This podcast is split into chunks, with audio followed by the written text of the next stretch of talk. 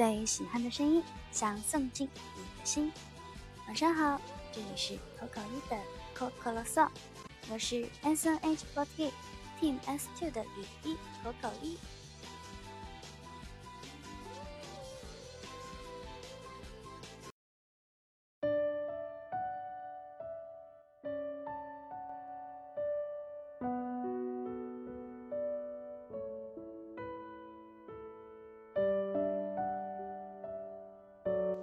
马上就要到八月二十五日了。八月二十五日，我们向前冲这场公演就是第十场了。同样的，八月二十五日的那一场我们向前冲公演，也是腿腿的生日公演。所以呢，最近腿腿都在忙着练习他生日公演将要表演给大家的节目。我相信有很多听众应该也知道。腿腿呢是学大提琴的。今天呢，我去接腿腿放学，回来之后呢，两个人一起在生活中心附近溜达了好久，然后聊天啊，吃饭啊。正好呢，这两天的天气也不是特别的热，所以真的就是一种非常非常放松、非常非常悠闲的状态。整个人的心情真的非常非常非常好。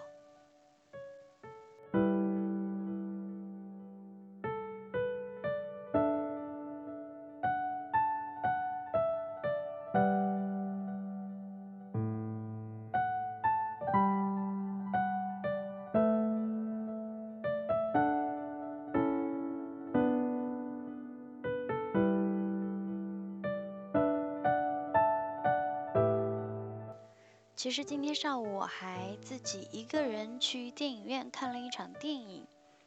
这个电影是我之前有在口袋四八的聚聚房间里问过大家的。我说，《地球神奇的一天》这一部纪录片电影，有人看过吗？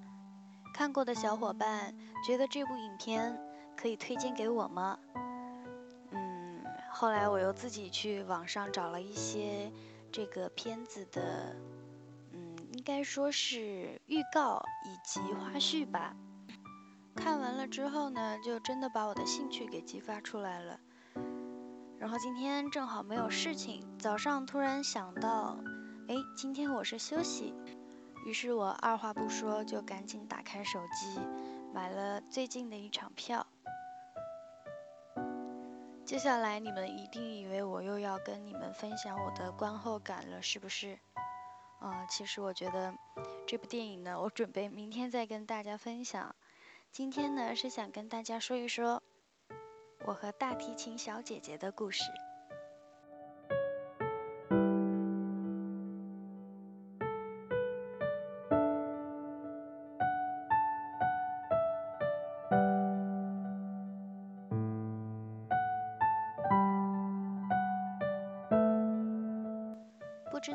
一直以来关注着我的大家还有没有一点印象？我之前在澳洲拍 MV 的时候，有碰到过一个在街头拉大提琴的小哥哥，然后呢，我还专门录了像，发了微博。我记得那天晚上是我、卢静、刘胜男，我们三个女孩子。完了以后呢，还带了一个拍摄我们花絮的摄影哥哥。当时我们在那边听路边卖艺的那个小提琴哥哥拉小提琴，大概可能有一个多小时吧。怎么说呢？就是当你一个人在异国他乡的时候，在晚上，所有人都成群结队的一起出来玩儿，但是呢。你走在异国的街头，有一个在路边的角落不动声色的、默默的拉着他的大提琴的小哥哥。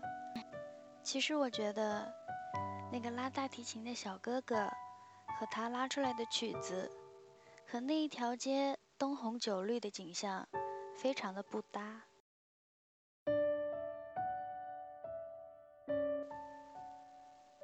但是呢。我觉得可能就是这种浓浓的违和感，才吸引了当时我们三个从异国来到澳洲的小姑娘驻足观看。那天晚上的感受、场景，到现在回想起来，我都觉得特别的温暖。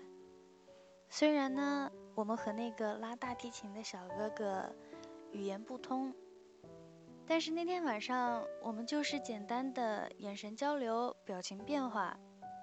他演奏了一首又一首歌，而我们也迟迟赖在那里不肯走。周围都是嘈杂的饭店、喧闹的小铺子，还有时尚的酒吧。一边听着大提琴小哥哥的曲子，一边和身边同行的小伙伴交流。小树刘胜男当时对我说了一句话：“看吧，音乐真的是一种很美好的东西呀。”我觉得这句话真的戳到我的心坎儿了。是呀，音乐真的是一种很神奇、很美妙的东西。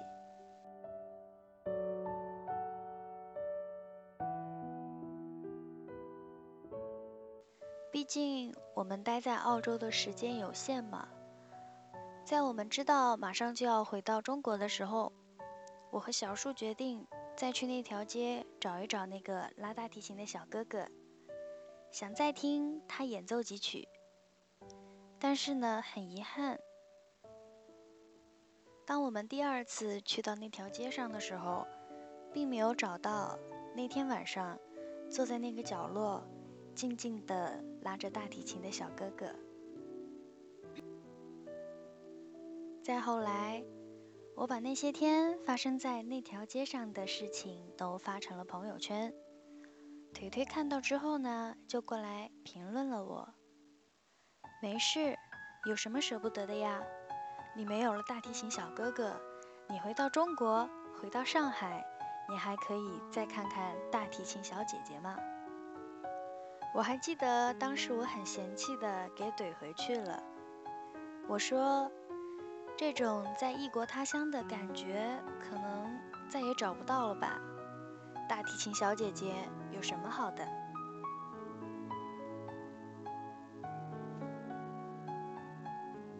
但不得不说，虽然腿腿真的是比我年长两岁的小姐姐，但是其实有的时候也像个小妹妹。为什么今天说想要跟大家说一说我和大提琴小姐姐的故事呢？我之前就有跟大家说过，我说我除了跳舞和学习，没有一件事情是可以坚持很久很久的。所以呢，后来就有了 Coco 一的 Coco Song。我想把电台作为我的一个新的目标。一件可以长久坚持做下去的事情。而从我分到 S 队之后，一直陪伴在我身边的这一位大提琴小姐姐，我觉得她对大提琴的这一种坚持，这种态度，是我之前一直想要拥有，但是却一直没有拥有的东西。我现在也越来越喜欢这一位大提琴小姐姐了，但是这一种喜欢是哪种类型的喜欢呢？我觉得这种喜欢，可能跟我当时在澳洲碰到那一位大提琴小哥哥的时候，那种感觉有一点像了吧？喜欢他不顾旁人的眼光，不管环境的恶劣。因为那一份热爱，因为那一份坚持，而专注于自己的音乐。光是这样，我就觉得非常美好了。而这种美好，也是我所喜欢、所向往的吧。